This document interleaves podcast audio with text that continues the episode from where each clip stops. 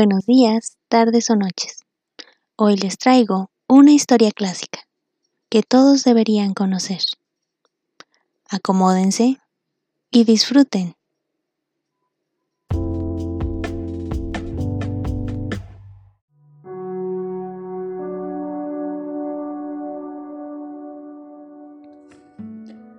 Viernes 7 de enero de 1944. Querida Kitty, qué tonta soy. Me he olvidado completamente de contarte las historias de mis otros admiradores. Cuando yo era muy chica, eso data del jardín de infantes, le tomé simpatía a Karel Samson. Ya no tenía padre y vivía con su madre en casa de una tía. Robbie era su primo y era hermoso muchacho de cabellos negros y delgado. Este siempre atraía mucho más la atención que aquel extraño Karel, grueso y redondo.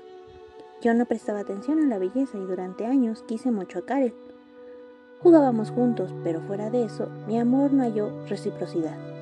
Enseguida, Peter Wessel apareció en mi camino y tornóse para mí el verdadero entusiasmo, un entusiasmo de niña. Él también me encontraba simpática y durante todo un verano fuimos inseparables.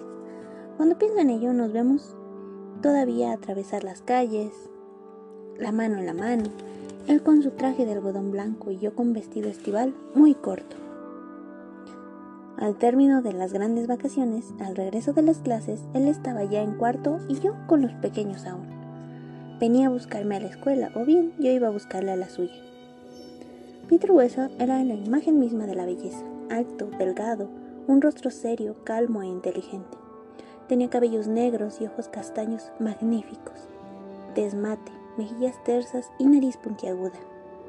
Me enloquecía su sonrisa, que le daba un aspecto audaz de muchacho travieso. Luego, yo me fui al campo para ir a las vacaciones. Entre tanto, Peter se había mudado para ir a vivir con un compañero que era mayor que él. Este sin duda le hizo notar que yo no era todavía más que una mucosa. Resultado, Peter me dejó. Yo le amaba a tal punto que no podía resignarme y no me desprendía de él hasta el día en que comprendí que si no me empecinaba así por más tiempo me tomarían por una buscona. Pasaron los años. Peter tenía amigas de su edad y ya no se tomaba el trabajo de saludarme, pero yo era incapaz de olvidarlo. En el liceo judío muchos muchachos de mi clase se habían enamoriscado de mí. Yo me sentía encantada, halagada, pero eso no me causaba la más mínima impresión. Luego fue Harry quien se prendó de mí más seriamente, pero como ya lo he dicho, nunca más volví a enamorarme. Dice un proverbio que las heridas se curan con el tiempo, y así era conmigo. Yo creía haber olvidado de Peter, pensando que ya no me impresionaba.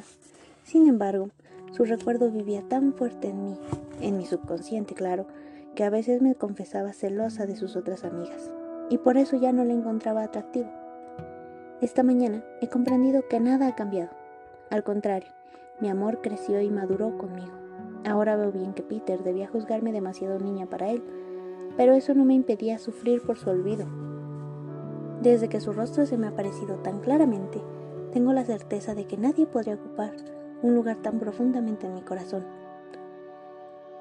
Me siento turbada todavía por ese sueño. Cuando papá me besó esta mañana, habría querido gritarle, si fueras Peter. No puedo hacer nada sin pensar en él. ¿Quién podrá ayudarme? No me queda más que proseguir la vida todos los días y rogar a Dios para que si alguna vez salgo de aquí, Él lleve de nuevo a Peter a mi camino, a fin de que, al leer en mis ojos, diga, oh Ana, si lo hubiera sabido hace mucho tiempo que habría acudido a ti. Al mirarme al espejo me he encontrado completamente cambiada.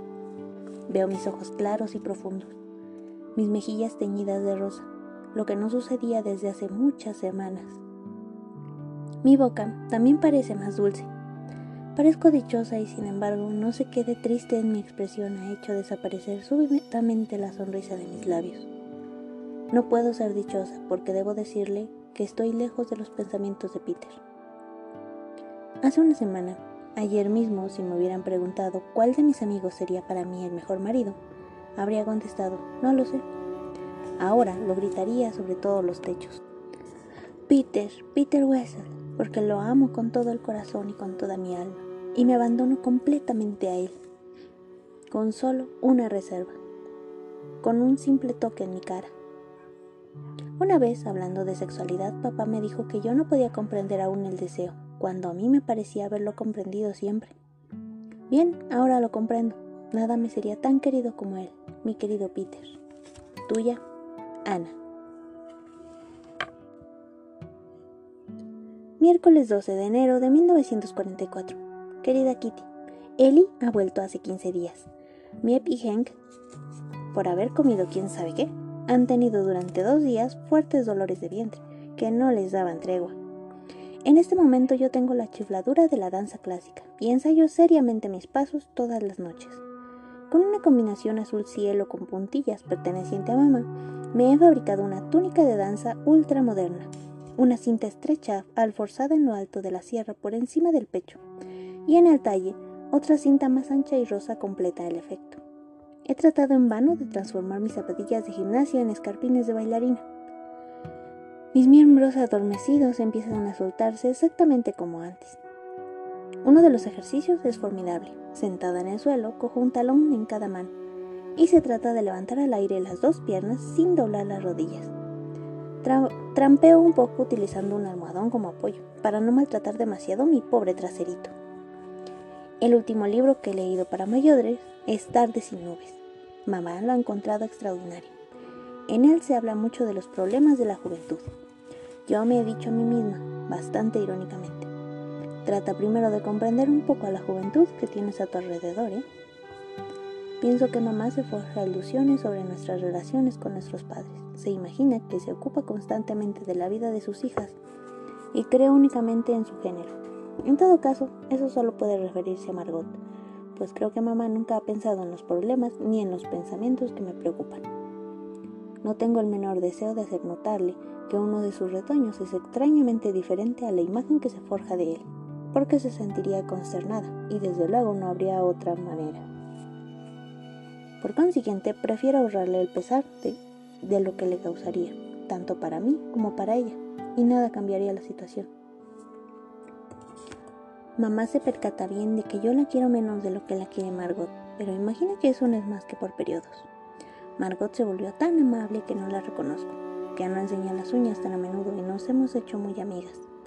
He dejado de tratarme como si fuera una chiquilla insignificante. Parecerá extraño, pero a veces miro como si viera por otros ojos que los míos. Entonces, bien a mis anchas, examino las cuestiones de una cierta Ana. Recorro las páginas de mi vida en mi diario como si tratara de una extraña. Antes de nuestra casa, cuando no reflexionaba tanto, tenía en ocasiones la sensación de no formar parte de nosotros. 4. E imaginaba que crecían como el pato salvaje durante un cierto tiempo interpreté también el papel de huérfana. Me castigaba a mí misma con mis propios reproches, diciéndome que nadie tenía más la culpa si yo quería hacerme la víctima.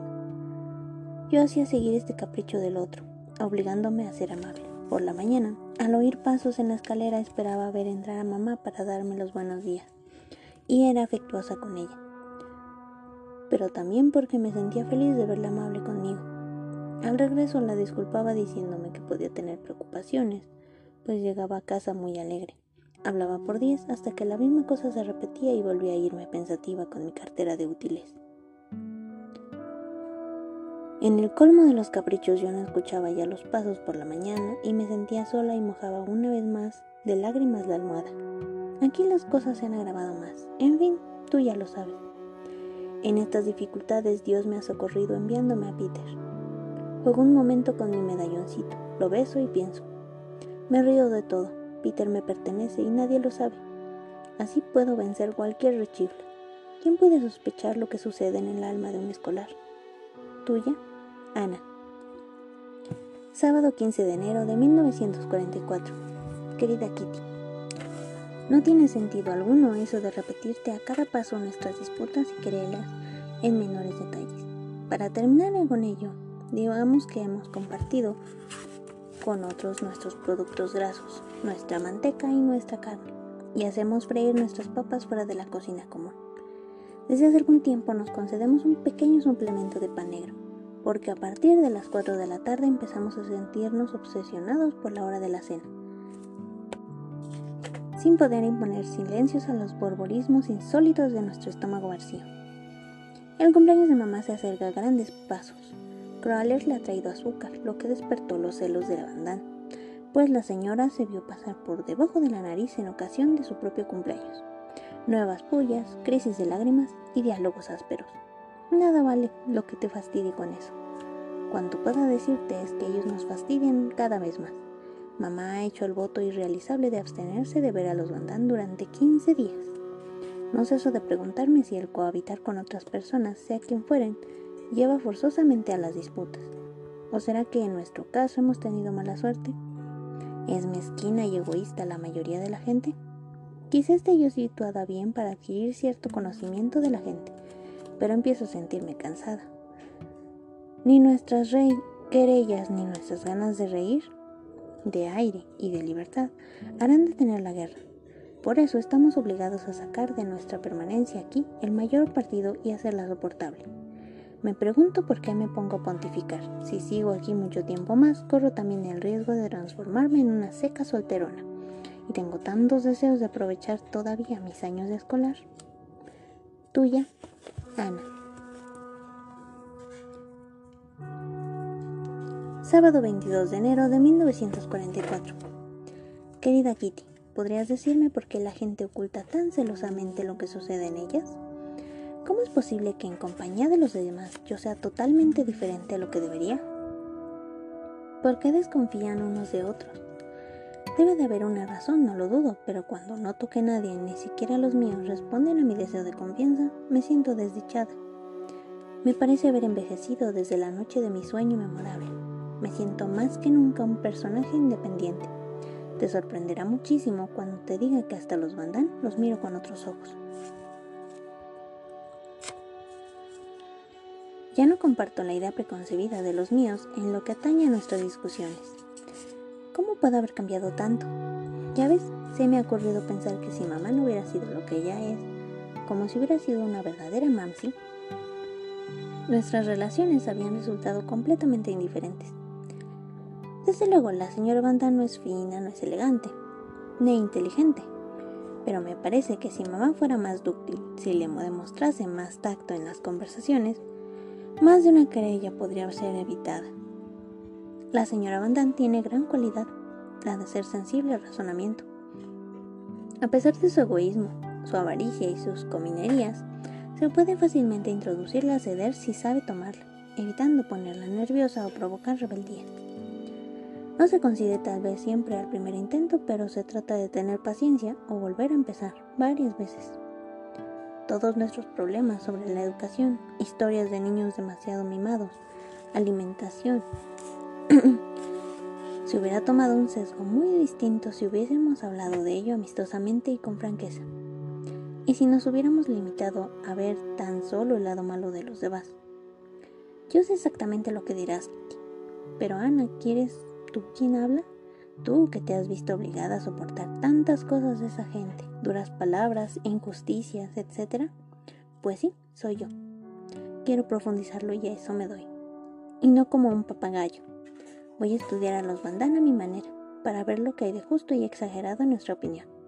Si personalmente me siento defraudada, me pondré del lado de mamá y papá. Y si no, trataré de hacerles ver dónde está el error. En caso de fracasar, tendré el bardo de mi propia opinión y mi propio juicio. Quizá fuera injusto que yo me irguiera en contra de mi propia familia, pero en lo que me concierne los chismorreos pertenecen a las nieves de antaño, a partir de hoy. Hasta hoy día había creído a pie de juntillas que solo los bandán eran responsables de nuestras disputas, pero también nosotros tenemos algo que ver con eso. Al principio, somos los que tienen la razón, pero las personas inteligentes están obligadas a dar pruebas de su perspicacia Confío en poseer una brisna de esa perspicacia y hallar la ocasión de aplicarla. Tuya, Ana. Lunes 24 de enero de 1944. Querida Kitty, me ha ocurrido una cosa muy extraña en mi opinión. Y esa no es la palabra exacta. Otra hora, tanto en nuestra casa como en la escuela, se hablaba de sexo, a veces con misterio, a veces con vergüenza. Las alusiones sobre el particular se hacían únicamente cuchicheando, y quien se mostraba ignorante era herido. Yo juzgaba eso estúpido y pensaba, ¿por qué hablan de esas cosas con tanto misterio? Es ridículo. Pero bueno, Como no tenía remedio, me callaba todo lo posible o trataba de ser ilustrada por mis amigas. Ya puesta al corriente de muchas cosas, hablé también con mis padres. Mamá me dijo un día, Ana, te doy un buen consejo. No discutas nunca ese tema con muchachos. Si son ellos los que empiezan, no respondas. Claro. No lo haré, vaya idea. Las cosas quedaron así. Al principio, en el anexo, papá tenía tiempo en tiempo y dejaba, escapar detalles que yo hubiera preferido conocer por mamá. Así extendí mi conocimiento. Gracias a los libros, conversaciones, sobre el particular, casi con excepción, Peter Van Damme nunca ha sido fastidioso como los compañeros de clase. Su madre nos contó una vez que ni ella ni su marido han hablado nunca de esas cosas con Peter. Aparentemente ella ignoraba hasta qué punto su hijo estaba informado. Ayer, mientras Margot, Peter y yo peleábamos por las papas, charlábamos como de costumbre, y al hablar de Botch, yo pregunté, seguimos sin saber si Botch es un gato o una hembra. ¿Verdad? Mm, sí, es un gato, repuso él. Yo me eché a reír diciéndole, un lindo gato que espera gatitos. Peter y Margot se pusieron a reír también. El equívoco es demasiado extraño. Peter había hecho notar hace dos meses que Bosch tendría gatitos en breve plazo. Su vientre aumentaba a vista de ojo. El grosor, sin embargo, provenía de muchas rapiñas y los gatitos no parecían crecer, y mucho menos nacer. Peter quiso defenderse y dijo, nada de eso. Si quieres puedes venir a comprobarlo tú misma. Mientras jugaba con él el otro día, vi bien que es un gato. Impelida por mi curiosidad, lo acompañé, pero Butch no daba recepción y no aparecía. Aguardábamos un momento. Como teníamos frío, volvimos arriba. Después oí como Peter bajaba de nuevo. Armándome de valor, llegué al almacén. Sobre la mesa, Butch jugaba con Peter. Hola, ¿quieres verlo? me dijo. Sin más miramientos tendió al animal boca arriba y sujetando por las patas, la lección comenzó. Aquí tienes el sexo masculino, eso, algunos pelos y eso otro su tercero. El gato dio un respingo, volvió a ponerse sobre sus lindos zapatos blancos. Si otro muchacho me hubiera mostrado el sexo masculino, nunca más hubiera vuelto a mirarlo. Pero Peter continuó hablando sin segunda intención, con naturalidad, y acabó por ahuyentarme de toda aprensión. Jugamos con Bocho, charlamos y nos marchamos despreocupadamente de aquel enorme local. Si quiero saber algo, siempre termino encontrándolo por casualidad, ¿tú no? ¿Por qué? Se lo pregunto a mi padre. Él sabe todo mucho más que yo y además tiene experiencia. Ya habíamos llegado al pie de la escalera y yo no había dicho más. ¿Cómo se cambia? Jamás hubiera creído poder hablar de eso tan llanamente, ni siquiera con una muchacha. De cualquier modo me siento diferente en los demás días y a pesar mío pienso en la pequeña escena y la juzgo curiosa. ¿Hablará Peter de todo con sus padres y será él verdaderamente tal como me demostró? Después de todo, no importa. ¿Tuya? Ana. Jueves 27 de enero de 1944. Querida Kitty, en estos últimos tiempos me he aficionado mucho con los árboles genealógicos de familias reinantes. De ello, deduzco que a fuerza de buscar se puede muy bien remontarse hasta la antigüedad, hasta descubrimientos cada vez más interesantes. El señor Crawler me alegra mucho, todos los lunes trayéndome cine y teatro. Aunque mi círculo menos frívolo piensa que es derrochar dinero en extravagancias, de todos modos hay en ello cierta sorpresa al oírme citar nombres exactos de actores de los films. Él iba mucho al cine con un amigo suyo durante sus horas de libertad y me anuncia los títulos de películas que verá. Enseguida me informo leyendo las críticas. No hace mucho tiempo mamá decía que yo no tendría ya necesidad de ir al cine para desquitarme. Si se me ocurre usar nuevo peinado, cada cual tiene un ojo crítico y siempre puedo esperarme la pregunta, ¿y a qué star has imitado? Y nadie me cree más que a medias cuando respondo que es una de mis creaciones. En cuanto al peinado, no dura más de una media hora, tras lo cual me siento contrariada por las observaciones. Corro al baño para arreglarme el pelo como todos los días. Tuya, Ana. Viernes 28 de enero de 1944. Querida Kitty, Quizá creas que te tomo por una vaca al obligarte a rumiar constantemente las mismas cosas. La monotonía debe hacerte bostezar abiertamente y juzgarás que ya es hora de que Ana aparezca con algo nuevo. Ya lo sé, ya lo sé. No hago más que desenterrar viejas historias. Te aburre y a mí también, desde luego. Cuando a la mesa no se habla de política ni menús suculentos, mamá y la señora Van rivalizan en relatos de su juventud. Que no sabemos de memoria, obviamente. O bien, Dossel empieza a cochichar a propósito del amplio ropa de su mujer, caballos de carreras, canoas que hacen agua, o de muchachos que nadan desde la edad de cuatro años y sus calambres que reclamaban sus cuidados. Si cualquiera de nosotros toma la palabra, cualquier otro puede fácilmente terminar la historia empezada. Cada anécdota ya la conocemos, solo el narrador la festeja riendo. Los diversos lecheros, almaceneros y carniceros de antes, yo me los imagino verlos con una barba. Nada de todo ha sido puesto y repuesto sobre el tapete. El anexo puede mantenerse joven y fresco. Imposible. Podría acostumbrarme después de todo si al menos los mayores se abstuvieran de repetir incansablemente los relatos que conocen por Couples, Miep y Hank, añadiéndoles a veces detalles de su imaginación. Las muchachitas educadas tales como Ana no tienen bajo ningún pretexto el derecho a rectificar a los mayores, sea cual fueran sus errores. Un tema predilecto de Couples y Hank es el de hablar de lo que se oculta. No ignoran de todo cuando concierne a nuestros semejantes y sus escondites. Nos interesa prodigiosamente que nos afligimos sinceramente cuando son atrapados y saltamos de alegría cuando sabemos un prisionero ha escapado. Hasta ese tema, pasando al orden del día, está zarandeado y se ha tornado una costumbre, como antes las pantuflas de papá que se había de poner debajo de la estufa. Todos los días suben a nuestra casa, hablan de negocios y política los señores de provisionamiento y fastidios de la guerra de las damas de libros, periódicos, con los niños. En todo lo que les es posible se muestran joviales, traen flores, regalos de cumpleaños y días de fiesta. Jamás olvidaremos el valor heroico de quienes luchan contra los alemanes, pero existe también el valor heroico de nuestros protectores, que nos demuestran tanto cariño y benevolencia. Se hacen correr los rumores más absurdos, pero sin embargo, los hay que son verídicos. Esta semana, por ejemplo, el señor Copis nos ha encontrado que hubo un partido de fútbol, uno de cuyos equipos se componía exclusivamente de hombres escondidos y el otro de miembros de Guardia Civil.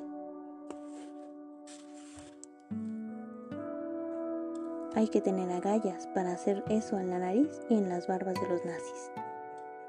Tuya, Ana. Jueves 3 de febrero de 1944. Querida Kitty, la fiebre del desembarco ha ganado el país y asciende de día en día. Si estuvieras aquí serías como yo. Te dejarías impresionar por los preparativos extraordinarios. Te burlarías de las personas que se excitan tanto quizá. ¿Quién sabe? Para nada. Todos los diarios se ocupan de lo mismo. El desembarco enloquece a la gente. Distribuyen pequeños mapas geográficos de Holanda en las regiones a inundar como Ámsterdam se encuentra en esa zona, nos preguntamos lo que sucedería con un metro en agua de las calles. Este problema difícil ha provocado las más variadas respuestas. La marcha a pie y bicicleta quedan descartadas, será mejor cruzar penosamente. ¿Qué va? Se irá a nado, todo el mundo se pondrá en traje de baño sin olvidar el bonete, y nadaremos bajo agua todo lo posible.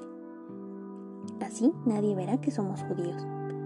Qué jactancioso. Yo veo que a las señoras nadar cuando las ratas se pongan a morderle sus lindas piernas. Nunca podremos salir de casa. El edificio es tan viejo que se desplomará en cuanto comience la inundación. Escuchen todos y déjense de bromas. Vamos a arreglarnos para conseguir una pequeña lancha. No, no vale la pena. No hay más que tomar un gran cajón en el embalaje de las latas de leche, en el granero y remar con bastones. No, no, no, por mi parte caminaré con zancos. Era campeón en mi primera juventud. Hank no, no necesitará hacerlo, cargará a su mujer sobre los hombros y Miep tendrá zancos. Estas charlas son acaso divertidas en el momento, pero no ocurrirá así en la realidad. Bueno, ya se verá. Un segundo problema del desembarco nos ha hecho esperar. ¿Qué hacer si los alemanes quieren evacuarnos? Partir como todo el mundo, disfrazándonos lo mejor posible, transformándonos. Eso haremos.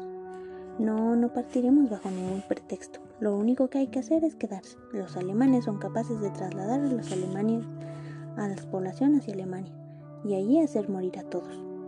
Sí, nos quedaremos aquí. Es el lugar más seguro. Persuadiremos a Copus de que venga a habitar la casa con su familia. Encontrarán una bolsa de serrín y dormirán en el suelo. Mi Picu, pues, podrían traer las pasadas. No, no, no, nos quedan 30 kilos de trigo. Habrá que pedir más. Hank se ocupará de las legumbres. Tenemos alrededor de 30 kilos de porotos y 10 de arvejas. Mamá, ¿quieres hacer el inventario de las otras reservas? 10 latas de pescado, 40 de leche, 10 kilos de leche en polvo, 3 botellas de aceite, 4 tarros de mantequilla, 4 mm, de idem de sal, de carne, 2 botellas de frutillas, 2 mm, botellas de frambuesas con grosella, 20 botellas de tomates, también 10 libras de copos de avena, 8 libras de arroz y nada más. No, no está mal, pero hay que pensar en alimentar a nuestros invitados y si transcurren varias semanas sin poder reaprovisionarnos, nuestras reservas nos parecerán menos importantes. Tenemos carbón suficiente y leña, y velas también. Cada cual va a coserse una bolsita para colgársela del cuello, destinada a guardar el dinero en caso de partida. ¿Qué haremos con nuestras reservas si cortan el agua, el gas y la electricidad? En tal caso se cocinará en la estufa con agua pluvial hervida. Haremos una reserva de agua comenzando por llenar las damajuanas. Y así esta conversación la oigo todo el día. El desembarco de aquí, el desembarco de allá. Discusiones de hambre, muerte, bombas, extintores, jergones, certificados de judíos, gases asfixiantes, etc. Nada que anime a nadie. Una muestra más, si me permites, de las conversaciones. Del anexo con Hank. Anexo. Nosotros tememos que los alemanes al dar media vuelta arrastren a toda la población. Hank. Imposible. No tienen tantos trenes a su disposición. ¿Trenes? ¿Piensa usted que va a instalar nuestros ciudadanos en pequeños vagones? No, no, no, nada de eso. Les dirán que se sirvan de sus piernas. No lo creo. ¿O ustedes lo ven todo demasiado tétrico? ¿Qué puede interesarles al arrastrar a la población? ¿Ha olvidado usted lo que dijo Goebbels? Si se nos obliga a retirarnos, cerraremos también la puerta de todos los territorios. Ellos han dicho muchas otras cosas, ¿Cree usted que los alemanes son demasiado nobles o demasiado caritativos para tal acción? El pensamiento de ellos es este. Si nosotros perecemos, todos los que estén bajo nuestro dominio perecerán. Digan los que quieran, yo no lo creo. Siempre la misma historia. No daremos cuenta del peligro hasta que se nos eche encima. Después de todo, tampoco ustedes saben nada en concreto. Son puras suposiciones. Nosotros ya hemos pasado por eso, en Alemania primero, aquí después, y luego Rusia. Olviden ustedes por un instante la cuestión de los judíos. Yo creo que nadie sabe lo que pasa en Rusia. Los ingleses y los rusos hacen como los alemanes, exageran para que rinda su propaganda. No, no, no, no lo creemos. La radio inglesa ha dicho siempre la verdad. Aún admitiendo que sus transmisiones sean exageradas, no le impedirá a usted reconocer la realidad nuestras conversaciones. Yo me siento muy tranquila y no presto atención a algunas clases de revuelo que hay a mi alrededor. Que viva o muera, tanto me da, poco más o menos. Ahí tienes a lo que he llegado. El mundo no va a dejar de girar por mi causa, y de cualquier modo, no seré yo quien cambie los acontecimientos. Solo me resta venir a ver las cosas. No me ocupo más que de mis estudios y confío que el final será bueno. Tuya, Ana. Sábado 12 de febrero de 1944. Querida Kitty, el sol brilla, el cielo es de un azul intenso, el viento es agradable y yo tengo unas ganas locas, unas ganas locas de todo. Charlar, de libertad, de amigos, de soledad. Tengo unas ganas locas de... de llorar. Nota que querría estallar. Las lágrimas me apaciguarían, lo sé, pero soy incapaz de llorar. No me quedo quieta, voy de una habitación a otra, me detengo para respirar a través de la rendija de una ventana, y mi corazón late como si dijera, pero vamos, satisface de una vez mi deseo. Creo sentir en mí la primavera, el despertar de la primavera, lo siento en mi cuerpo y en mi alma. Me cuesta lo indecible portarme como de costumbre. Tengo la cabeza enmarañada, no sé qué leer, qué escribir o qué hacer. Languidez, languidez. ¿Cómo hacerte callar? Tuya, Ana. Domingo 13 de febrero de 1944. Querida Kitty, desde ayer ha cambiado algo en mí. Escucha, yo sentía una nostalgia terrible y la siento aún. Pero me siento un poco muy vagamente apaciguada. Noté esta mañana, seré honesta, que con gran alegría de mi parte, Peter no ha dejado de mirarme de cierta manera, una manera muy distinta a la habitual. No podría explicarlo de otra forma. Siempre pensé que Peter se había enamorado de Margot y ahora de repente tengo la sensación de que me equivocaba. Yo no lo he mirado durante el día, adrede al menos, no mucho, pues cada vez he visto su mirada clavada en mí y además un sentimiento maravilloso me ha impedido mirarle demasiado a menudo. Querría estar sola, estrictamente sola. Papá no ha dejado de notar que algo me pasa, pero me sería imposible contárselo todo. Querría gritar, déjame en paz, déjame sola. ¿Quién sabe? ¿Acaso un día estaré más sola de lo que deseo? Tuya, Ana. Lunes 14 de febrero de 1944. Querida Kitty, el domingo por la noche, a excepción de Pim y yo, todo el mundo escuchaba un programa musical. Dussel movía constantemente el botón del aparato, fastidiando a Peter y desde luego a los demás. Después de una media hora de nerviosidad contenida, Peter le rogó de un tono más o menos irritado que soltara el botón. Peter se enfadó, repuso con insolencia y fue apoyado por Vandal. Dussel se vio obligado a ceder. Eso fue todo. Este incidente no tiene nada de extraordinario en sí, pero parece que Peter se lo tomó a pecho. En todo caso, esta mañana vino a reunirse en el granero, donde yo estaba revolviendo un cajón de libros para hablarme de ello. Como yo no sabía nada, le escuchaba con atención, lo que hizo a Peter dar rienda suelta a su historia. Ya ves, dijo él, generalmente yo me callo, porque sé anticipadamente que nunca consigo dar con las palabras necesarias. Empiezo a tartamudear, enrojezco y lo digo todo al revés. A la larga no tengo más remedio que interrumpirme porque no logro decir lo que quiero. Ayer sucedió así, yo quería decir otra cosa, pero perdí el hilo de mis ideas y es terrible. Antes, ah, yo tenía una mala costumbre. Te aseguro, me gustaría recuperarla. Cuando alguien me hacía rabiar, utilizaba mis puños. Yo sé que es la manera de proceder que no me llevará a nada. Por eso te admiro. Tú dices las cosas sin rodeos, te dices a la gente lo que tienes que decir. Tú no tienes nada de tímida. Te equivocas, respondí.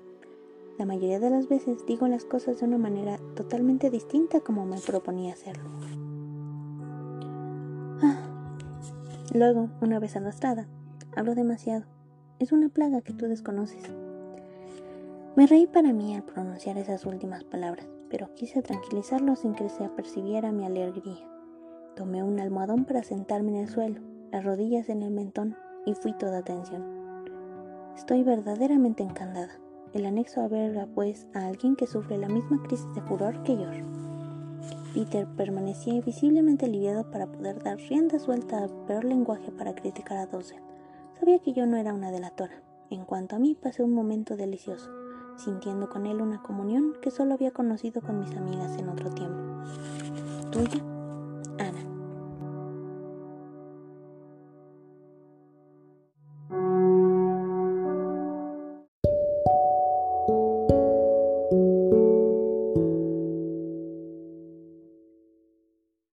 Y bien, ¿qué les pareció? Espero haya sido de su agrado. Gracias por escucharnos. Si deseas conocer un poco más acerca de mis gustos, puedes seguirme en mi Instagram, también en TikTok, en YouTube y por supuesto en mi blog personal. Todos con el nombre El Librero de Beth. Muchas gracias y nos vemos la próxima.